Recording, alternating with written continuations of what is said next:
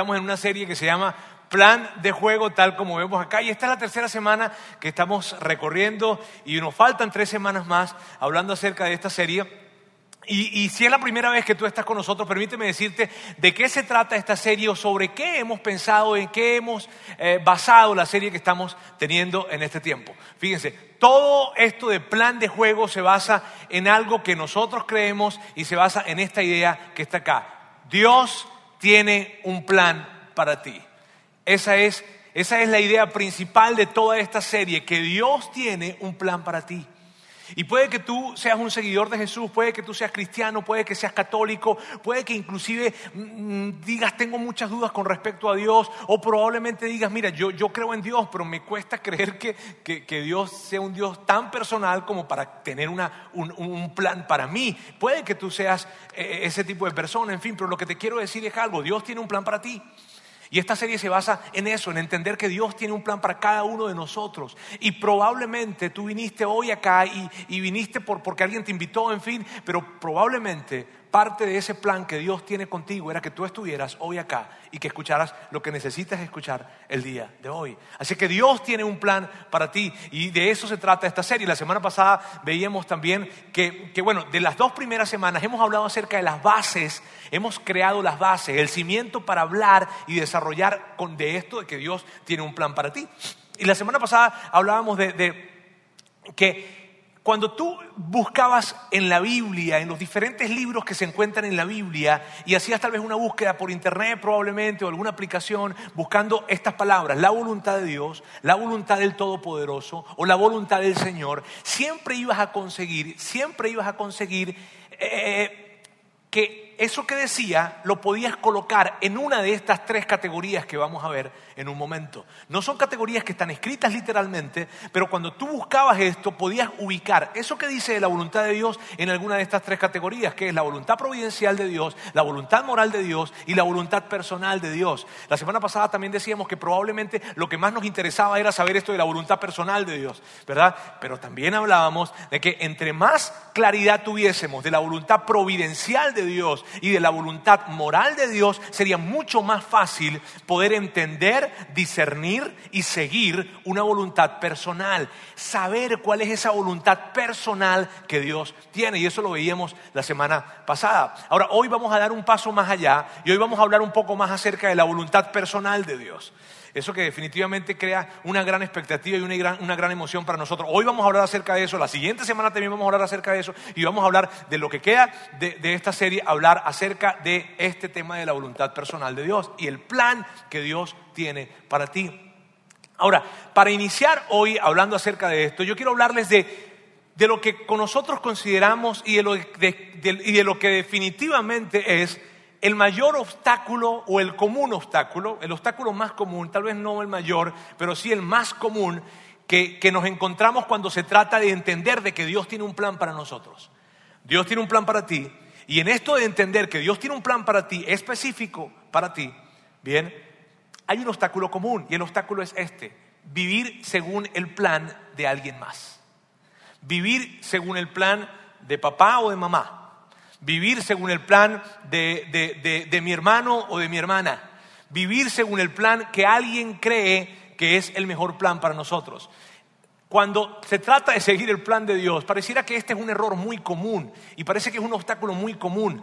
Alguien, de alguna manera, la sociedad, las amistades, la familia definió que tú tenías que vivir un plan con respecto a tu vida. Y, y tristemente mucha gente termina viviendo el plan que se escribió para otra persona. Entonces, si, tu hermano eh, eh, tuvo éxito de esta manera o, hace esto, tú deberías seguir ese plan.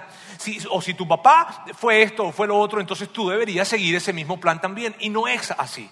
Si nosotros viésemos la vida en términos de un maratón, sería estar corriendo la carrera de alguien más sería estar corriendo una carrera que no te toca, que no te corresponde. Y esto es importante tenerlo en cuenta. ¿Por qué? Porque si tú y yo no estamos atentos con respecto a esto, nuestra vida la dedicaremos a vivir la vida de otro, de vivir el plan que se escribió para otra persona. Y, a ellos, muy bien, pero a ti... ah. Y mira, no, no, no, no no estoy hablando acerca de, de tener, de tener logros en la vida, no, estoy hablando de un sentido de realización. El mayor sentido de realización siempre vendrá cuando tú vives una vida para la cual fuiste diseñado vivir. Mira, es increíble la cantidad de personas con las que yo hablo que se sienten frustrados en la vida por, por, por, por lo que están haciendo hoy en día. Mire bien, no se trata de, como les dije, no se trata de que no hayan logrado, no hayan obtenido, no se hayan desarrollado económicamente, probablemente no. Se trata de un sentido de realización. ¿Sabías que en México más del 66% de los profesionales estudiaron carreras que no les gustan? Y eso es increíble, esa estadística. Entonces, cuando yo me consigo a alguien que tiene un gran sentido de frustración con respecto a cómo se siente en la vida, me consigo a alguien que se ha alejado del plan que se diseñó para él o para ella. Esto es ineludible. Ahora, miren bien, la buena noticia que les tengo es la siguiente. Hay una muy buena noticia. Y la buena noticia es que en la Biblia, ¿sabes? La Biblia es una colección de libros. La, Biblia es una colección de libros de más de 60 libros. De más de 60 libros que fueron escritas por más de, o por aproximadamente unos 40 autores o 40 escritores. Fíjense, en, estas, en estos libros hay inspiración de Dios. Lo que creemos es que Dios inspiró a estos hombres para escribir estos libros. Inspiró a estos hombres con el fin de que toda la humanidad de todos los tiempos pudiese tener un mensaje de parte de Él. Y por eso la Biblia se escribe. Y una de las cosas que estos hombres escriben en los libros que ellos escriben por inspiración de Dios, o sea, lo que Dios tenía que decir para nosotros, es que tú y yo tenemos un plan. Y hay un plan que se escribió para nosotros, amigos, y eso realmente es emocionante. Porque hay un plan que tiene tu nombre. Hay un plan que arriba dice Pedro. Y en ese plan que dice Pedro hay un plan hecho y diseñado específicamente para la forma en cómo es Pedro. De hecho, de hecho, todo, todo esto que vamos a hablar hoy se basa en un gran principio. Un principio que lo expresamos de la siguiente forma. Las huellas de Dios en ti, y ya lo vas a ver acá, son pistas acerca de sus planes para ti. Las huellas de Dios en ti son pistas acerca de sus planes para ti. ¿De dónde nace este principio? Del hecho de entender lo siguiente. Fíjense bien amigos. Este principio nace del hecho de entender de que nosotros somos criaturas de Dios. Me explico. Hemos sido creados por Dios. Tú y yo. De eso, de, ese, de eso viene ese principio, ¿está bien? Este principio nace del hecho de entender de que nosotros hemos sido creados por Dios y que si Dios nos creó, entonces sus huellas están en nosotros. ¿Sabes? Si Dios nos creó a nosotros, sus huellas están en nosotros. Y eso es emocionante. ¿Por qué? Porque cuando se trata de descubrir el plan que Dios tiene contigo, cuando se trata de descubrir eso que, que, Dios tiene pensado para ti, esa voluntad de Dios para ti, el primer lugar en donde necesitas ver es dentro de ti. Yo sé que hay que abrir los ojos de repente para muchas cosas que, necesitas eh, ver e identificar, en fin, pero el primer lugar, el primer lugar en donde debes buscar es dentro de ti, porque dentro de ti hay huellas que Dios dejó. ¿Para qué? Para que tú puedas entender, porque son pistas para llegar a ese plan que Él tiene contigo. Dentro de ti, dentro de mí, hay huellas que Dios colocó para que nosotros podamos descubrir el plan que Dios tiene con nosotros. Y miren bien, lo importante de esto y esto es tan importante porque la semana pasada también veíamos algo. La semana pasada veíamos que llegará un día en que tú y yo vamos a estar parados enfrente de Dios. Llegará un día en que estaremos parados enfrente de Dios y Dios nos va a preguntar, hey, ¿qué hiciste con lo que te di? Cuéntame. ¿Qué hiciste con ese diseño particular que te di? ¿Qué hiciste con, la forma en que te creé? ¿Qué hiciste? Él no te va a decir, mira, ¿qué hiciste con respecto a tu hermano? Tu hermano logró esto y logró esto y tu hermana logró esto y tus padres lograron esto y tú qué? Él no te va a hacer esa pregunta. Él no te va a decir, mira bien, a ver, a ver, a ver, a ver, este, eh, eh, eh, ellos hicieron tantas cosas y tú cuántas cosas hiciste. No, la pregunta tendrá que ver con qué hiciste con la forma en la que yo te creé y yo te diseñé. Por eso es tan importante tener esta conciencia, porque llegará un día en que nos harán esa pregunta. Y, es importante saber que Dios, miren bien, Dios nos diseñó de cierta manera y nos diseñó porque Él espera que tú hagas algo con eso que Dios te diseñó. Y les digo y les insisto, tiene que ver con un diseño personal tuyo. Que, eh, mira, cuando yo estaba, en algún momento les he dicho que cuando estaba en tiempos de adolescencia y juventud, mis mejores amigos eran o deportistas o músicos. Y yo, ni una cosa ni la otra. ¿Está bien? pero yo me sentía tan en medio de, esa, de, esa, de ese grupo de amigos, que uno era músico y los otros eran, eran deportistas y eran buenos. Yo recuerdo que uno, varios de mis amigos, varios de mis amigos jugaban en la selección estatal de, de básquet en allá en la, ciudad donde yo estaba. Y, yo andaba con ellos y tú sabes, pues al menos era alto, ¿no? Este, y entonces, y cuando íbamos a algún lugar, e íbamos a algún sitio donde ellos tenían algún partido, en fin, algún encuentro deportivo, qué sé yo, este, yo iba con ellos y yo, y yo les decía, no, yo voy con ustedes, bueno, ponte un mono, me decían al menos, ¿verdad? Este, y camina como nosotros. Y yo, ¿y cómo camina? Entonces yo aprendí a caminar como ellos. Ellos me dijeron que tenía que caminar con el pie un poquitito metido aquí hacia adentro, ellos también, y que tenía que golpear los pulgares con las piernas. Entonces cuando entrábamos a los estadios eh, de, de, de básquet, yo entraba con ellos. y que tenía que caminar un poquitito como hacia adelante, ¿viste? Entonces yo, yo era un buen representador, ¿está bien? Y yo les decía a ellos, y si me preguntan que por qué no juego, Tú le dices que estás lesionado, que estás lesionado, que te lesionaste.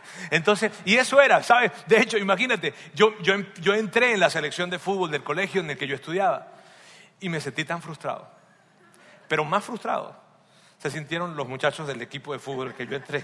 Este, mire, empecé clases de saxo, tomé clases de saxofón. ¿Cuántas clases? Una.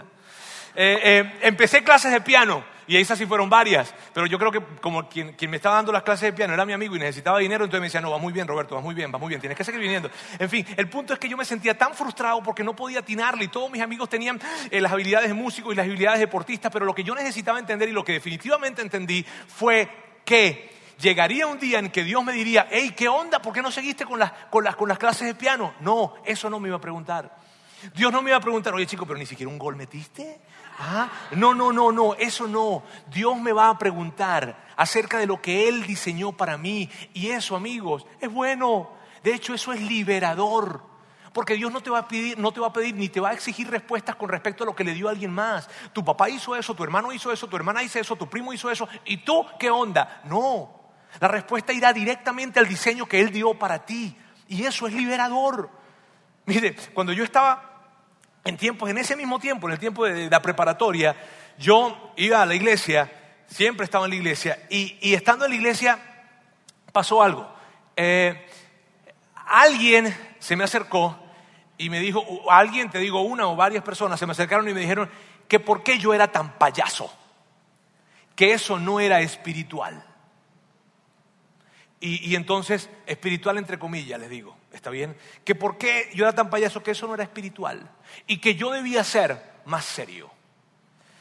Y en ese momento, pues yo, un muchacho, al fin y al cabo, me lo creí. Este, y, yo recuerdo que yo, mi casa quedaba a una cuadra de, de la iglesia en donde iba. Entonces yo recuerdo que yo iba caminando a la iglesia, cuando iba para allá, yo iba caminando yo, iba, viendo la gente, iba viendo la gente porque yo tengo una cosa, o tenía este, una cosa que yo veía a alguien y entonces trataba de identificarlo con, como que ver qué, defecto tenía, ¿viste? Entonces yo, yo cuando, y cuando le sacaba el defecto, entonces yo, iba caminando, iba, caminando y, así iba. Pero cuando llegaba, cuando ya estaba a punto de entrar a la puerta de la iglesia, ¿eh?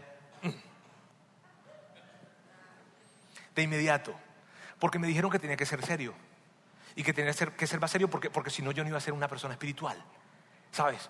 Y, y, eso me duró, no sé, dos, tres días, probablemente. ¿Por qué? No, no, no, les digo, dos, tres días, sí, y les voy a explicar por qué. Porque no podía, me ahogaba. O sea, yo siempre quería decir algo que la gente se riera.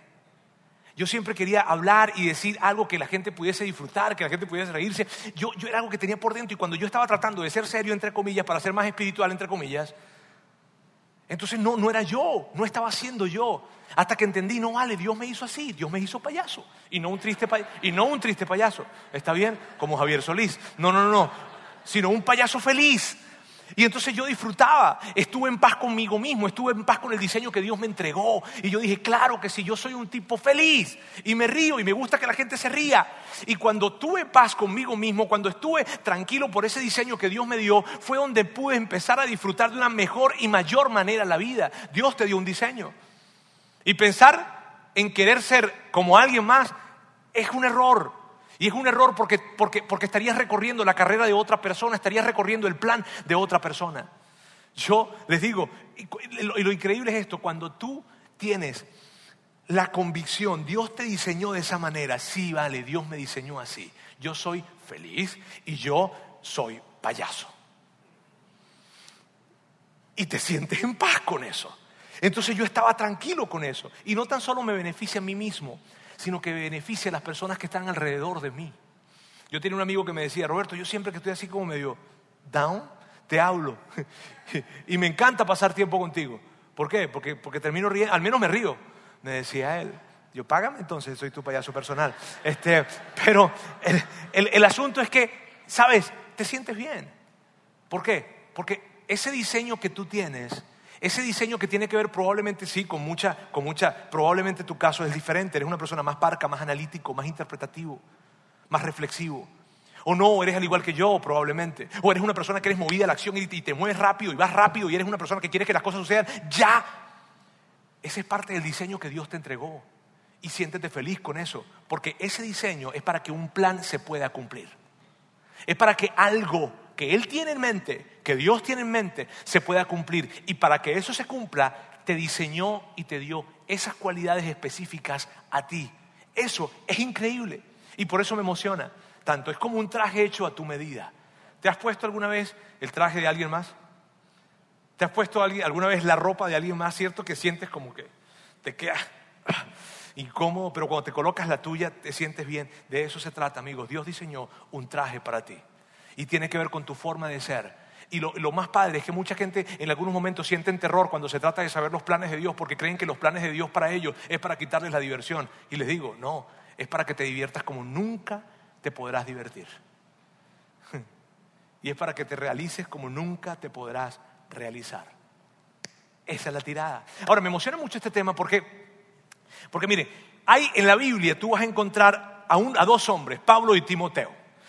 Pablo es un hombre súper conocido y tal vez muchos de aquí conozcan quién fue Pablo. Pablo. Pablo es una persona o fue una persona sumamente valiente, sumamente aguerrido, un tipo sumamente inteligente, un tipo que, que entraba y se metía de lleno en lo que él hacía. Era un hombre, un hombre apasionado, súper valiente, súper aguerrido, les digo, y súper, súper, súper inteligente. Ese era Pablo. Pablo escribió aproximadamente la mitad del Nuevo Testamento.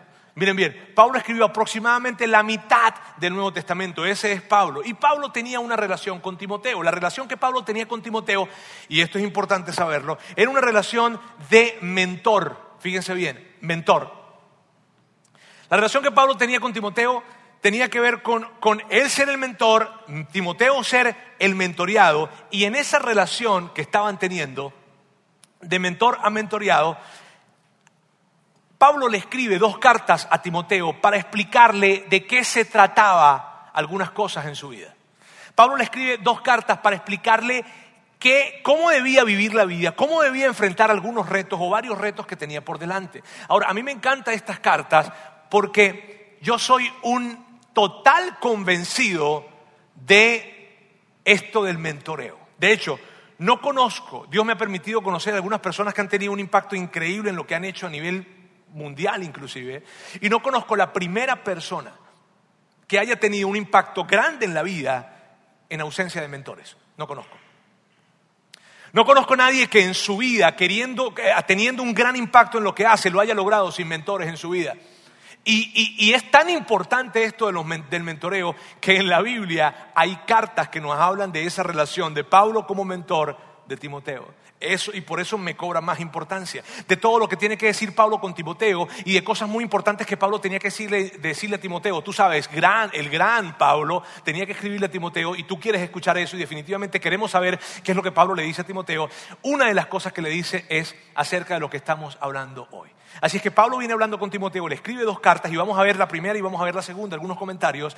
Y, en medio de esto, Pablo está hablando con Timoteo y le dice específicamente de lo que estamos hablando hoy. Ahora, él no se lo dice de esta manera, él no le dice, mírame Pablo, eh, eh, yo, perdón, mira Timoteo, yo te sugiero, o sea, yo, yo, yo opino, sería bueno que, no, Pablo es categórico cuando habla con él y le dice, Timoteo, tienes que hacer esto, cuidado. Y esto es lo que Pablo le escribe a Timoteo no descuides el don espiritual. Y cuando habla de don espiritual se refiere a las huellas de Dios en ti. No descuides las huellas de Dios en ti. No descuides el don espiritual que recibiste mediante la profecía que se pronunció acerca de ti cuando los ancianos de la iglesia te impusieron las manos. Y miren bien, quiero, quiero hablarles un poco acerca de esto porque a lo mejor tú andas abriendo tus ojos para ver quién tiene un poquito más de canas que tú y, y, para que te impongan las manos y haya algo allí. No, miren, ¿qué es lo que pasó acá? Esto, porque esto fue algo que pasó en la ciudad de Listra y que había sucedido tiempo atrás cuando Timoteo estaba a punto de salir de alguna tarea que le encomendaron y entonces oraron por él. Pero lo que significa es lo siguiente. Lo que está diciendo Pablo a Timoteo es esto. Timoteo, mira bien, un grupo de nosotros vimos algo en ti. Vimos ciertas características, vimos, vimos esa, esa, habilidad que tú tienes. Y, y nosotros, los que estábamos allí, sabíamos que eso venía de Dios. Entonces oramos por ti y colocamos nuestras manos sobre ti, porque esa era la manera en que se hacía en ese tiempo y era una ceremonia que significaba empoderamiento o roles de liderazgo sobre alguien. Y entonces lo que está diciendo Pablo a Timoteo es, Timoteo, recuerda que un grupo de nosotros vio cosas en ti y nosotros oramos por ti y confirmamos que esas cosas venían de Dios para tu vida. Eso es lo que está diciendo Pablo a Timoteo. ¿Cómo se ve hoy en día eso? ¿Cómo, se ve en la actualidad? Porque probablemente tú no, tienes este, un grupo de personas que a lo mejor se van a acercar y no van a, van a colocar las manos sobre ti. ¿Cómo se ve hoy en día eso en la actualidad? De la siguiente forma. La gente se acerca con nosotros y, nos, dice, nos dicen cosas como estas. Oye, tú eres tan bueno para esto. Tú eres muy bueno para hacer esto. Tú, tú eres muy hábil. De hecho, de hecho, eso que tú haces, a mí me llevaría seis meses hacerlo pero tú lo haces tan rápido. De hecho, pareciera que lo haces con tanta, como si no, como si no hubiese esfuerzo. Lo, haces de una manera, la verdad, muy, muy fácil. Y de hecho, cuando lo haces, te brillan los ojos. O sea, te, pareciera que, te, energizas, que, hay algo en ti que te brilla cuando estás haciendo eso. Y eso, así, así se ve eso que pasó con Pablo y Timoteo hoy en día. ¿Cierto que hay gente que se nos acerca y nos dice eso? Y que, y que, y que, y que, y que esos comentarios no son para todos que nos dicen eso a nosotros, pero no se lo dicen a otras personas. Porque tiene que ver con nosotros, tiene que ver con un diseño que Dios creó. El problema con nosotros es que cuando alguien se nos acerca y nos dice, oye, tú eres tan bueno para eso, chico, tú lo haces tan bien, es que nosotros contestamos de esta forma. Mira cómo nosotros contestamos. No, vale, no, no, no digas eso. No, no, no, ¿cómo vas a decir eso? No, no, no. Yo no, no, no, no. No, yo no soy bueno en nada. No, no, no, chico. Y, no sé si es porque no queremos ser vanidosos o porque somos falsos humildes. Está bien. No sé por qué. Está bien. Probablemente tiene que ver con que no queremos ser vanidosos y decimos, no, no, no, chicos, yo no sé nada de eso. No, no, no, para nada. El problema, o no el problema, el asunto es que Pablo está diciendo, no descuides. Y no descuidar significa no ignores, no lo niegues. Escuchen bien. No descuidar significa no ignores, no lo niegues. Hay algo en ti que Dios te dio. ¿Cómo se ve descuidar los dones? ¿Cómo se ve descuidar esas huellas que Dios puso en ti? Y te lo voy a poner de una manera bien sencilla. Probablemente tú eres el anfitrión en un grupo de vida o un grupo pequeño que tenemos nosotros, que usualmente tenemos nosotros acá en la iglesia. Eh, es un grupo pequeño, se reúnen en casas y tú eres el anfitrión. Y entonces cuando la gente llega te dice esto, oye, vale, tú, tú haces, haces que este ambiente sea tan cómodo. O sea, tú sabes, creas, creas ese ambiente cálido en donde llegamos y en donde disfrutamos este tiempo. La verdad es que tú tienes una facilidad para hacernos sentir todos tan bien, tan cómodos, qué, padre es eso, ¿cierto? Eh, y entonces tú contestas algo así como que, no, no, chico, no digas eso. Lo que pasa es que aquí en la casa tenemos clima y tú vienes el calor ese que está allá afuera y, no, no, no, no, no. Pero, pero cierto que hay personas que tienen esa particularidad. Cierto que hay personas que tienen la particularidad de hacer, de hacer un ambiente cálido, cómodo. ¿Ah? Y si no, voy para casa de tu suegra para que tú veas que no todos tienen esa capacidad. Este, ¿verdad? Eh, ahora, miren bien, miren bien, miren bien. Es increíble, pero esas cosas que tú ves, probablemente pequeñeces, son cosas que Dios colocó en ti y que te las colocó para algo y con un propósito. Hay algo, hay un propósito en esto. Entonces, en lugar, en lugar de negarlo, deberíamos decir así, ¿tú crees, ¿Tú crees eso? Sí. Y estar atentos. Estar atentos porque hay huellas de Dios en nosotros. Amigos, esto es algo tan, tan, tan increíble. Imaginarse que Dios, porque tú sabes que Dios te creó. Entonces, si Dios te creó y tú crees que Dios te creó, hay huellas de Dios en ti. ¿Qué huellas hay? Debes prestar atención a esto. Fíjate, les hablo acerca de mi primera predicación. ¿Está bien? Yo recuerdo que en ese tiempo yo era gerente de, una organización que trabajaba con tecnología, con, tecnología de información, con sistemas. Y, recuerdo que yo, estaba a cargo de varias unidades de negocios, en fin, y estaba en casa de una amiga que, que, yo siempre me involucré en temas de iglesia, siempre me involucré en temas de iglesia. Y estaba en casa de una amiga, y en esa casa de mi amiga, su papá era pastor de una iglesia, era pastor de una iglesia pequeña. Y, y nosotros le decíamos, y esto es importante que sepas, nosotros le decíamos al papá de mi amiga Beckenbauer. Nosotros me refiero a nuestros amigos, mis amigos. Esta vez le decíamos Beckenbauer. ¿Cuántos recuerdan a Beckenbauer? Beckenbauer, ese famoso coach eh, de la selección alemana de fútbol. Beckenbauer tenía una particularidad. Beckenbauer, si tenía sentimientos, los sabía esconder increíblemente. Porque él era, esta era su cara siempre. Estaban ganando el mundial. Estoy muy contento. Sí, e-, él tenía una cara que era un pémpano de hielo, ese era Beckenbauer, y así era el papá de mi amiga. Entonces yo estaba sentado en la sala y pasa, y una vez él pasa y me dice, Roberto, sí, y cuando él hablaba, pues a mí me daba como miedo también. Este, sí, sí, sí, este, eh, eh, eh, ¿te gustaría predicar en la iglesia? Sí, sí, sí, sí. Este, y se fue. Y después de que se fue, yo le pregunté a mi amiga, ¿qué fue lo que dijo? Que si quisieras predicar en la iglesia. No, de verdad dijo, sí. ¿Ah? ¿Y, ¿Y, cuándo? La siguiente semana. No te lo puedo creer. Sí, sí, sí. Total de que yo empecé a prepararme, en fin. Lo que pasa normalmente en este mundo de iglesia es que cuando el pastor le dice a alguien que predique es porque él no va a estar. ¿Está bien? Entonces necesita que alguien lo cubra, pues. Entonces, eso es lo que pasa. Estoy revelando secretos de la casa interna. ¿Está bien? Pero bueno. Ahora, el punto es que, el punto es que eh, yo llego y cuando yo, bueno, me preparo, rara, y cuando llego el, ese día a, la iglesia, fue un fin de semana, y yo llego, lo veo ahí, oh sorpresa, y lo veo con su cara de Beckenbauer. Bien, pasé adelante, yo di mi, mi, predicación, fue mi primer plática, mi primer mensaje, y yo estaba allí tratando de hacer todo lo mejor que yo podía, y mucha gente se reía, otros se enojaron, otros se pararon, otros se dormían, en fin, este, y obviamente que Beckenbauer estaba con su cara de Beckenbauer. ¿Está bien? Y eso hacía que yo estuviera más nervioso de lo que, por, de lo que estaba. Este, y, total de que el, el, tema fue que yo terminé, salí, la gente me saludó, me decía, oye, qué bien, qué bueno, me gustó mucho, otro, en fin, y Beckenbauer serio. Y yo me fui a la casa y yo me fui incómodo, la verdad yo me, yo me fui incómodo. En la noche mi amiga me llama y me dice, Roberto, mi papá habló conmigo. Y yo, ¿qué le diría? Y su papá le dijo esto. Roberto tiene un don. Y mis ojos brillaron cuando ella me dijo eso. mi papá dijo que tú tenías un don. Y yo, ¿de verdad? Sí. Wow, ¿será cierto eso? Tendré un don. Y este es mi don. O sea, yo sabía que tenía dones, pero este será mi don, el de comunicar y empecé a, tratar de escuchar a otras personas, pero sabes, yo entendí eso. Y si yo no hubiese, si yo hubiese hecho esto, no, vale, tu papá, tu papá está loco, tu, tu papá lo que quiere es que yo me case contigo. No, no, no, no, chica. Este, no, no, no, no, no, no, está mi esposa aquí, está bien. Eh, ok, eh, este, tu papá, tu papá lo que quiere, no, no, no, no, chica. Si yo hubiese negado eso, si yo hubiese ignorado eso, sabes, muy probablemente hoy no estuviera aquí, enfrente de ustedes ante esta plática. Pero cuando tú abres tu corazón y dices, ¿de verdad? ¿Tú crees que yo? Sí, sí. Y empiezas a abrir tus ojos. Porque hay un don que Dios colocó, una huella de Dios dentro de ti. Eso es emocionante. Luego, luego, luego Pablo continúa hablando y esto es lo que le dice a Timoteo.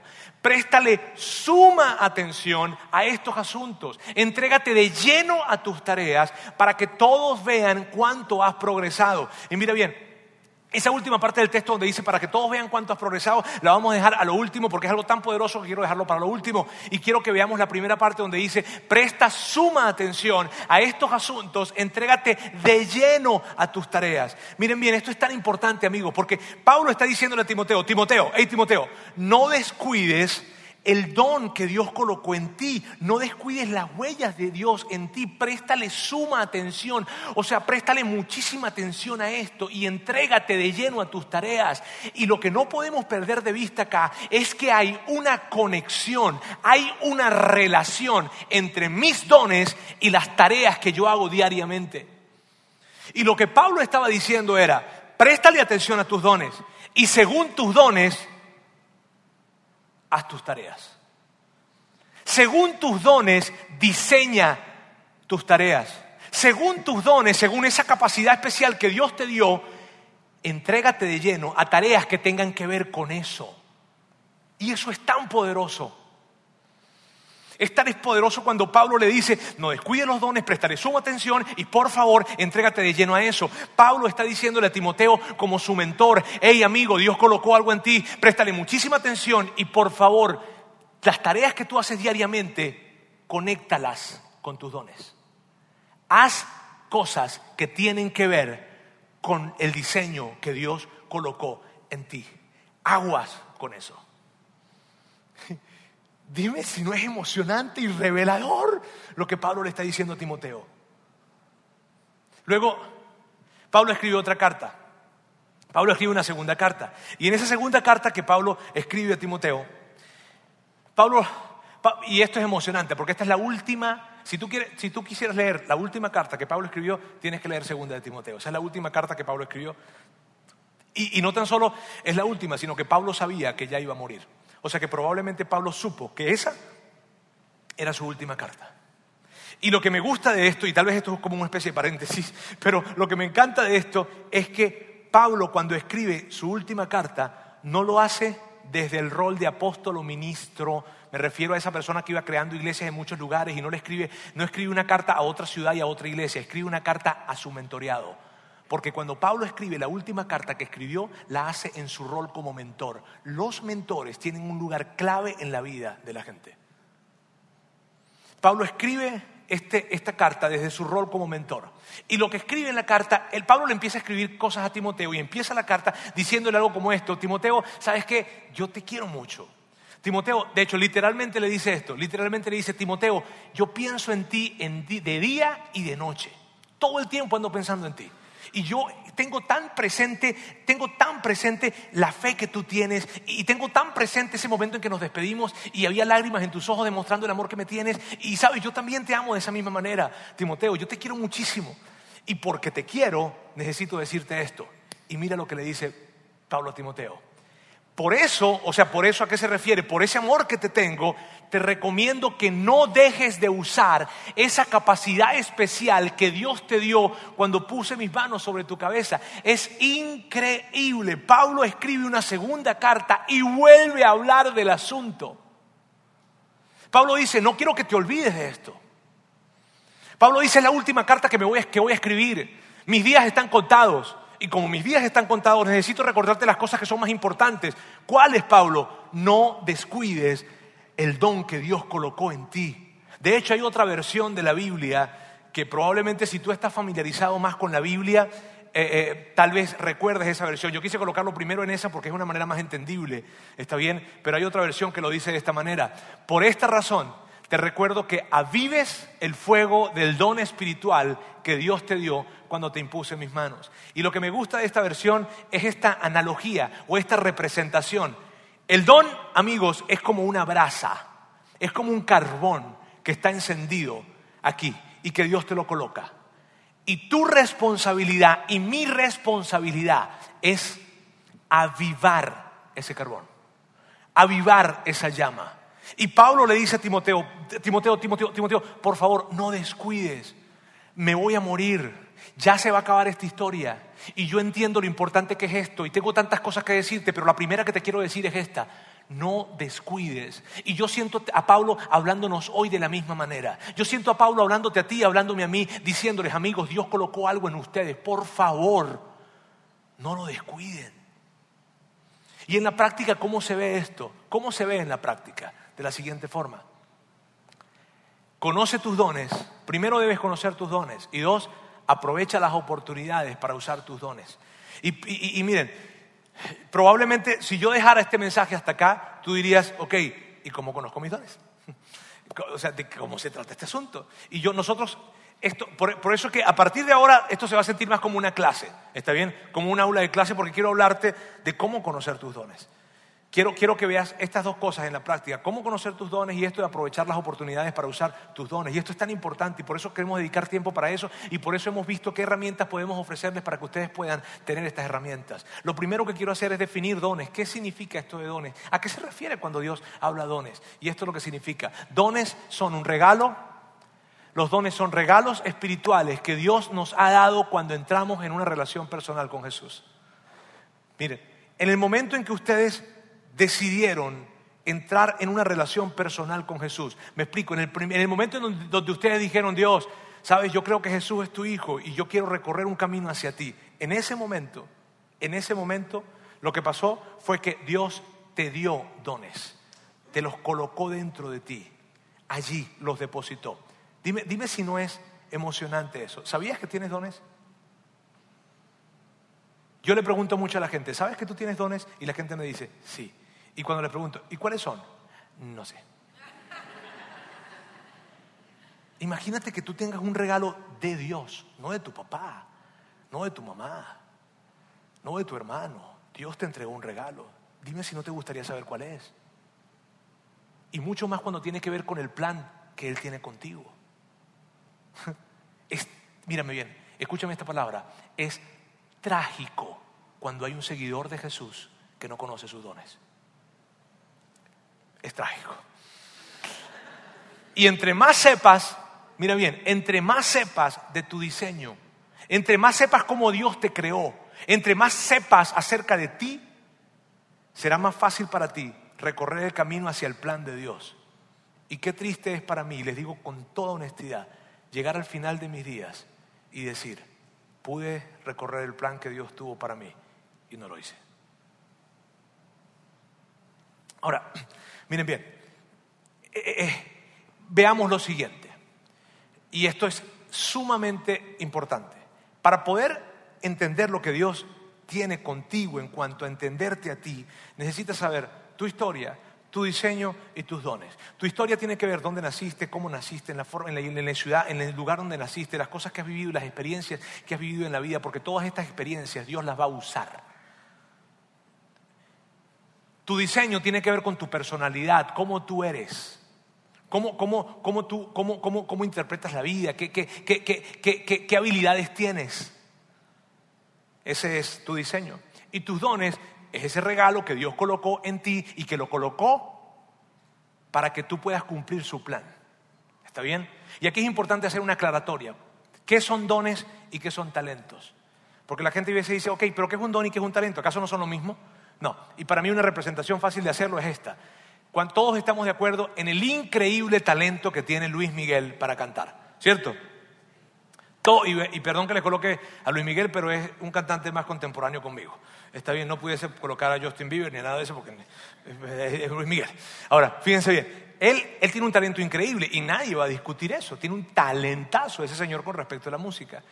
Pero un don, un don lo tiene Ronnie Edith, Tania, Dania, Laila, que son las personas que nos dirigen acá cada domingo en un espacio de cantar canciones a Dios. Ese es un don. Y la diferencia está en que el don tú lo usas para sus planes. Esa es la diferencia. Los dones son esas habilidades que Dios te colocó y esos regalos que Dios colocó y que son usados para cumplir su plan. Esa es la diferencia. ¿Está bien? Así que lo que yo quiero es que veamos, yo voy a darle algunas herramientas aquí para que ustedes puedan luego buscar y entrar en, esta, en, esta, en este camino de conocer tus dones. Vamos a verlo acá. Dones. Aquí hay algunas referencias para que ustedes puedan tomar un test. Obviamente, en, los tiempos de Pablo y Timoteo, Pablo no le podía decir a Timoteo, mira, haz este test aquí para que sepa cuáles son tus dones, porque no viene ese tiempo. pero hoy en día, pues hay muchos teólogos y hay muchos estudiosos de la conducta que nos han ayudado a poder hacer esto. Y hay una herramienta como esta, Gift Test si no tienes problema con el tema de inglés, esa es una excelente herramienta. Y la otra, si quieres buscarlo en español, está spiritualgifttest.com. Está bien, yo quiero que tú veas algo aquí más o menos como para que tengas una referencia. Tú te vas a tu browser o a tu navegador, ¿verdad? Y buscas gifttest.com, allí le das take test, ¿verdad? Y luego te va a aparecer algunos datos, los llenas y te van a contestar, te van a aparecer un, tanto de preguntas. Es súper fácil, nada más colocas del 1 al 5 cuál te gusta y, o con cuál te sientes más identificado y así vas haciéndolo y ya. Ahora, al final te van a dar algunos resultados. Ahora yo quiero darte unas recomendaciones. Si vieron que estaba del 1 al 5, ¿verdad? Por favor, no coloquen 3. Porque pareciera que, la gente tiene la tentación de colocar tres, porque tres no es ni muy allá ni muy acá. Entonces me siento cómodo acá. ¿Está bien?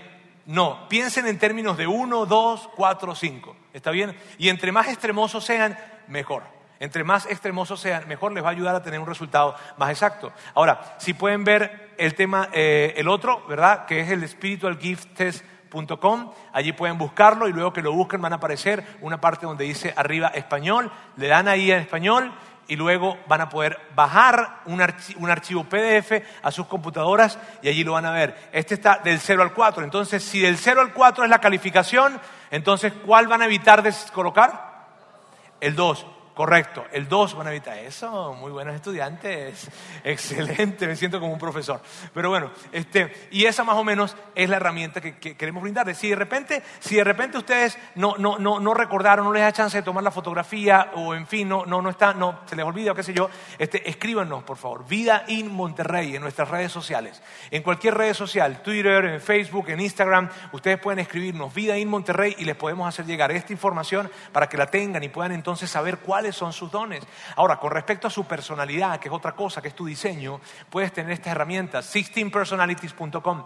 Esa es otra herramienta que te ayuda. Está en inglés, está en español, no se preocupen, y allí pueden buscarla y ver, es una herramienta para entender su diseño, porque es tan importante conocernos a nosotros mismos. ¿Cómo podremos nosotros guiar nuestra vida si no, conocemos nuestra propia, nuestra propia vida y el diseño que Dios tiene con nosotros? Hay otras herramientas como estas que están aquí, Personality ID, Right Path, DISC, test de temperamentos, que tiene que ver con algo basado en alguien, en un escritor llamado Tim LaHaye. En fin, amigos, aquí hay diferentes herramientas. Si ustedes de alguna manera pierden de vista estas, escríbanos Vida in Monterrey y nosotros se las vamos a hacer llegar para que tengan estas herramientas con ustedes. Ahora, mire bien, le voy a decir lo que la mayoría de nosotros va a hacer. La mayoría de nosotros no lo va a hacer. Sí, sí. La mayoría de nosotros no lo va a hacer. Y les voy a explicar por qué. Porque no es porque ustedes sean malos, sino porque están muy ocupados probablemente. Están trabajando, están cuidando a sus hijos, en fin, y entonces no lo van a hacer. ¿Bien? Ahora, pero les quiero decir algo. Si se sienten frustrados en la vida, no vengan a hablar conmigo. Con cariño. Amigos, háganlo. Estas son una, esto que le dice Pablo a Timoteo es una de las cosas importantes pero no urgentes que tú y yo necesitamos hacer. Hay gente con la que yo hablo que se sienten tan frustrados. ¿Está mal estar frustrado? No, no está mal estar frustrado. Está mal estar frustrado y no hacer nada. Entonces, mi recomendación y mi súplica para ti es que por favor busques esto. ¿Por qué? Porque no invertimos tiempo en esto. Es increíble, ¿sabes? Cuando yo veo gente invirtiendo tiempo en sus vacaciones, buscando el hotel, buscando los vuelos, buscando las, tú sabes lo que dice TripAdvisor de, de este hotel y qué dirán de acá y qué dirán de allá y qué dicen los comentarios y cuál hotel será bueno y llama uno y llama al otro y pregunta. Es increíble la cantidad de tiempo que la gente le dedica a esto para planear unas vacaciones, pero no quieren dedicar tiempo para planear su vida. Amigos, por favor, yo les suplico que ustedes busquen esto, porque los mayores niveles de insatisfacción vendrán en la vida, vendrán a partir de no vivir según el diseño que Dios creó para nosotros. Luego que tú tienes idea de cuáles son tus dones, y perdón, otro, otro consejo que les doy, cuando revisen probablemente les van a dar los top five o los, cinco dones, cinco principales. Tomen de esos cinco, dos o tres máximo. No crean que ustedes son el Espíritu Santo personificado. ¿Está bien? Este, tomen dos o tres máximo, así va a estar bien. ¿Ok? Y enfóquese en esos dos o tres principalmente. Luego, luego de que ustedes tienen alguna idea, esto es lo que van a hacer y quiero que recordemos. Primero, conoce tus dones y segundo, aprovecha las oportunidades para usar tus dones. El mejor, miren bien, la mejor o una de las mejores, hay muchos ejemplos que puedo darle y le voy a dar el mío. Una de las mejores formas, porque es el que conozco más, una de las mejores formas, una de las mejores formas para poder, para poder eh, buscar oportunidades eh, eh, en avivar tus dones es servir de voluntario en una iglesia. Y si tú estás en esta, que sea en esta entonces. No porque nosotros necesitemos que tú sirvas, sino porque tú lo necesitas. Tú necesitas hacerlo. Y, y nosotros queremos que tú puedas vivir la experiencia de avivar tus dones de empezar a avivar tus dones. Una de las mejores formas es hacerlo en una iglesia. Si esta es tu iglesia en esta y si es otra, pues en la otra. Pero por favor, hazlo, involúcrate. Porque una vez que empiezas a involucrarte de alguna manera en el estacionamiento o en, las personas que dan la bienvenida en este lugar o en los ambientes de niños o liderando un grupo pequeño, pero de alguna forma empiezas a buscar y a servir y, y empiezas a avivar tus dones, esa llama va a empezar a tomar más y más y más y más y más calor y tú no te imaginas lo que puede llegar a pasar, se pierde de vista. Lo que significa es que llegarás a vivir según el plan que Dios diseñó especialmente para ti. Y eso es tan emocionante. Mira, yo les voy a contar un poco de mi historia. Yo, eh, cuando, tenía, cuando estaba en, tiempo de, adolescencia, en fin, una de las primeras cosas que hice de, de voluntario en la iglesia fue en una obra de teatro. Yo me metí en una obra de teatro. Estaban buscando un actor eh, que necesitaba que representara un payaso este, y yo estaba allí. ¿Está bien? Entonces yo fui y me involucré en esto. Y, me sentí chido, qué padre, ¿no? Y ahí me metí. Luego que estuve en ese entorno, alguien dijo, oye, ¿quién pudiese dirigir una obra de teatro? Y yo levanté la mano y me pregunté, estaba yo en mis tiempos de, qué sé yo, 16 años probablemente, levanto la mano y digo, mira, yo puedo dirigir esa obra. ¿Y tienes una experiencia como director de obra? Eh, no sabía ni siquiera eso, pero yo, tú sabes, ¿no? Yo levanté la mano y me metieron en eso, estaban locos, estaban más locos ellos que yo, y me metieron en eso. Dirigí la obra, me iba todas las noches a la iglesia, buscaba los guiones, se los pasaba a la gente, ensayábamos, ensayábamos, ensayábamos, eso fue increíble. Y el día que la obra se presentó, que fue más o menos como un mes después de esos ensayos, el día que la obra se presentó, yo estaba en la parte de atrás, detrás de unas cortinas, y estaba viendo esto. Terminó la obra, alguien de la iglesia pasó adelante e hizo esto. Yo quiero hacer una pregunta, él dijo eso. Yo quiero hacer una pregunta. ¿Alguna de las personas que están acá se sintieron identificados con lo que pasó en esta obra y les gustaría dar un paso más hacia Dios. Y para mí fue increíble cuando empezaron a pasar gente y 13 personas pasaron y se colocaron adelante. Y yo estaba detrás de la cortina diciendo, no puede ser. No puede ser que por esta obra de teatro que yo dirigí, 13 personas se estén encontrando con Dios. Algo pasó. Les cuento, algo pasó dentro de mí ese día. Los años pasaron, estudié en la universidad, luego me empecé a trabajar y siempre estaba involucrado en temas de iglesia. Un amigo me invita a hacer un grupo pequeño en su casa. Y yo fui para su casa y mi chamba ahí, mi voluntariado allí era limpiar las sillas y prepararlas para que estuviera el ambiente súper padre para cuando llegara la gente. Yo era, tú sabes, no tenía destrezas para eso, para limpiar sillas y hacer todas esas cosas. Entonces la colocaba y las puse muy, muy, muy, muy, muy padre cuando llegaba la gente. Y llegaba la gente y la gente empezó a crecer, a crecer, empezó a crecer el lugar, a crecer el lugar, a crecer el lugar. Y luego tuvimos que irnos a otro lugar y luego terminamos plantando una iglesia haciendo una iglesia allí. Ahora, miren lo emocionante de esto, y les voy a decir algo que ustedes no van a creer, pero yo cantaba en esa iglesia. Este, sí, sí, sí. Mi amigo tocaba el piano y era, un piano más o menos como este, recuerdo. Este, y tocaba el piano, ta, ta, ta, y yo estaba aquí al lado con el micrófono cantando. Y de, ustedes no quieren escucharme a mí cantando, ¿está bien? Y yo estaba allí cantando, pero no había más nadie. Y algo, no les voy a contar esto, se van a morir de la risa. Yo, él estaba tocando, ¿verdad? Y cuando terminaba de tocar, él empezaba a orar, empezaba la transición. Está bien, o sea, empezaba a rezar, a orar, en fin. Terminaba y empezaba a, a, hablar con Dios, todo el mundo cerraba los ojos, yo dejaba el micrófono en una mesita que teníamos cerca y me agarraba un botecito de esos los que pasaron para recoger la ofrenda y la agarraba yo también porque yo también era el que recogía la ofrenda. Teníamos muy pocos voluntarios en ese lugar. ¿Está bien? Ahora, era tan emocionante, de verdad, y a mí me encantaba hacer eso. Yo era el encargado de eso y lo hacía con tanta pasión. Y luego me dijeron que liderara un grupo pequeño, y lideré un grupo pequeño, y la gente le gustaba el grupo, y, luego lideré otro, y lideré otro, y después el, papá de mi amiga me invitó a que fuera a enseñar, y me dijo que tenía un don, y yo seguí, seguí, seguí, seguí, y ha sido una jornada increíble, y, y para hacerles el cuento largo, corto, llegó un momento en que tuve que agarrar y decirle a mi jefe en ese momento, en el mejor momento de mi desarrollo profesional, en donde estaba muy bien, con muchísimas oportunidades enfrente, y le dije a mi jefe, ¿sabe qué jefe? No puedo seguir trabajando aquí, ¿por qué? Porque tengo una llama que tengo en encendida adentro y que tiene que ver con otra cosa que con esto. Y tomé la decisión, contra todo pronóstico, tomé la decisión de dejar eso y meterme en esto que tenía que ver con la iglesia y que tenía que ver con el liderazgo, que son mis grandes pasiones. Y entonces me metí en esto y, y ha sido una jornada, amigos, que me ha traído hasta acá a hacer lo que yo amo y que me voy a morir haciendo. Estar aquí en una iglesia, liderando una iglesia, gracias, y liderando lo que Dios coloque conmigo enfrente, que tiene que ver con liderazgo y tiene que ver con la iglesia local. Ahora, ¿sabes cómo comenzó todo esto? ¿Cómo comenzó? Porque simplemente empecé a servir en una iglesia. Y eso no significa miren bien, eso no significa que ustedes van a terminar siendo los pastores en una iglesia, está bien, ni significa que van a terminar siendo el staff de una iglesia.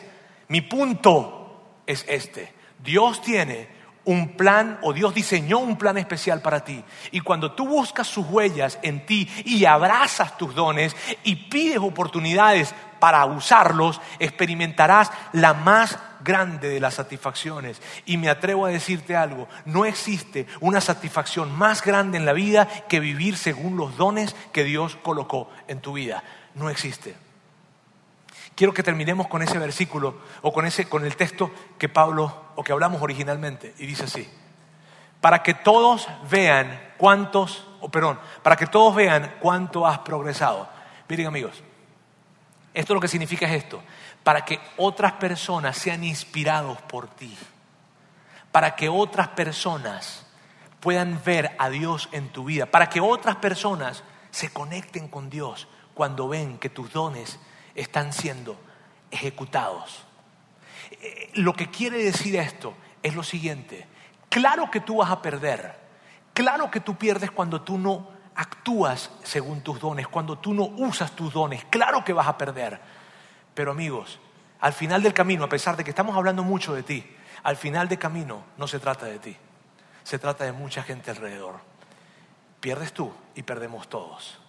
Y es triste saber que en esta ciudad y en otras ciudades más hay personas que puede que nunca lleguen a saber que tienen un Padre Celestial que les ama porque un grupo de personas no fueron capaces de usar sus dones. Eso es triste, eso es sumamente triste. Así que, ¿cómo puedes usarlos? ¿Cómo puedes usar tus dones? Rápidamente les digo, amigos, te doy algunos ejemplos de esto. Yo no quiero, no quiero dejar que esto se quede en el aire, sino quiero aterrizar lo mejor posible.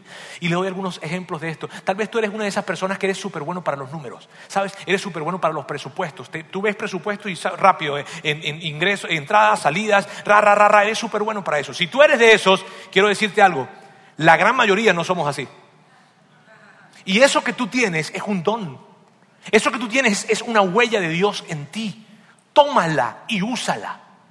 ¿Y cómo la uso, Roberto? Lo que yo te recomendaría es esto. Acércate con nosotros y dinos, hey, yo tengo eso, escríbenos y te vamos a mandar un currículum que se llama Balance, una guía que se llama Balance, que es para ayudar a desarrollar finanzas personales y para entender las finanzas como Dios las ve. Entonces toma esa guía, te la vamos a entregar, te la vamos a regalar y tú vas a llamar a cinco o seis personas y le vas a decir, oye amigos, ¿saben qué? Yo tengo una habilidad natural para el tema de los números y para hacer presupuestos familiares, en fin, tengo un material aquí que, conseguí que, tiene que ver con, cómo Dios ve las finanzas y, nos ayuda a hacer un presupuesto familiar, este, personal. Si ustedes quieren, vamos a reunirnos las próximas cinco o seis semanas y yo les enseño esto. Actúa y se va a beneficiar muchísima gente. Mira, recuerdo en este lugar, y te puedo hablar muchísimos ejemplos, en este lugar, Rodrigo, que es una de las personas que está con nosotros en la parte de atrás y que está encargado de todo lo que es la parte de programación, él, cuando empezamos la iglesia hace más o menos unos dos años y medio, un poco más, él me decía, Roberto, o nos decía a nosotros, eh, que él quería servir, que quería involucrarse. Y entonces él dijo, mira, yo soy, yo soy eh, profesional del arte digital, o sea, se graduó en el arte digital y quería servir. Y me dijo, ¿en qué puedo hacerlo? Vente, aquí hay unas sillas que bajar de un, de un, de un camión que descargamos todos los domingos a las 7 de la mañana en el hotel. Este, ahí en el arte digital te dieron esas clases, ¿no? Este, eh, eh, sí, sí, claro, en la parte de logística, excelente. Entonces, ok, y, Rodrigo se involucró, se involucró, se involucró, y se involucró en hacer videos, y se involucró en hacer todo lo que hacemos aquí nosotros a nivel de multimedia, y lo hace tan bien, tan bien, pero fue creciendo en su involucramiento, y luego ahora es, líder de un grupo pequeño, y está dirigiendo toda la parte de programación, y es un voluntario. Y él es el responsable de que muchos de ustedes vengan a este lugar y les encante lo que pasa aquí, porque alguien se atrevió a usar sus dones. Y por eso por, un muchacho como él y por muchos como él que están en nuestros equipos, tú hoy en día puedes saber que tienes un Padre Celestial que te ama. ¿Cuántas personas no pueden hacerlo porque no estamos ejecutando nuestros dones? Otro ejemplo que te doy, y probablemente sea el último ya, es, si tú eres una persona que eres un seguidor de Jesús, eres un seguidor de Jesús, estás caminando hacia Dios, y dentro de tu corazón sientes una, una preocupación especial por los muchachos que están en primaria o en secundaria, yo te voy a pedir que por favor vayas al módulo de información y digas, yo quiero ser parte del equipo de los ambientes de familia de esta iglesia. Porque probablemente tú te pudieses convertir, probablemente te pudieses convertir en un mentor para algún muchacho que lo necesita. que lo necesita. Y probablemente tú seas ese Pablo para muchos Timoteos que tenemos. Pero actuemos, movámonos en esto. ¿Por qué? Porque lo que está en juego es muy grande. Lo que está en juego no se trata solamente de ti. Lo que, lo que está en juego se trata de esta ciudad y de muchas ciudades más que estamos influenciando desde acá. Lo que está en juego es grande y por eso me apasiona y te insisto tanto en que actúes por Dios. En que realmente tomes esto y digas, voy a conocer mis dones y los voy a usar. Lo que está en juego es grande. Y al final, amigos, esta carrera tiene una meta. Y la meta se escucha más o menos así. Tú llegando y Dios viéndote llegar y diciéndote esto. Buen trabajo. Peleaste la batalla. Corriste la carrera. Permaneciste fiel. Toma esta corona de justicia y la gran satisfacción de saber que muchos de ellos llegaron por ti. Dime si eso no es grande. Pero eso puede que no suceda cuando tú y yo no accionamos nuestros dones. Actúa. Y mi oración por ustedes es esta. No descuiden sus dones. No los ignoren. Y entréguense de lleno a ellos. Aviven esa brasa. Dios quiero darte gracias en esta tarde. Gracias porque tú nos recuerdas que tú nos diseñaste a nosotros y por más difícil probablemente que a algunas personas acá les parezca el hecho de que tú tienes un plan con ellos, tú les estás repitiendo y repitiendo y los trajiste a este lugar para que supiesen que tú tienes un plan con ellos. Dios, ayúdales y ayúdanos a todos a conocer los dones y a usarlos, que sean diligentes, Dios, porque hay tanta gente que necesita escuchar de un Padre Celestial que les ama y que esto podrá ser en la medida que nosotros digamos, sé cuáles son mis dones o quiero conocer mis dones y voy a usarlos. Te amamos en el nombre de Jesús. Amén.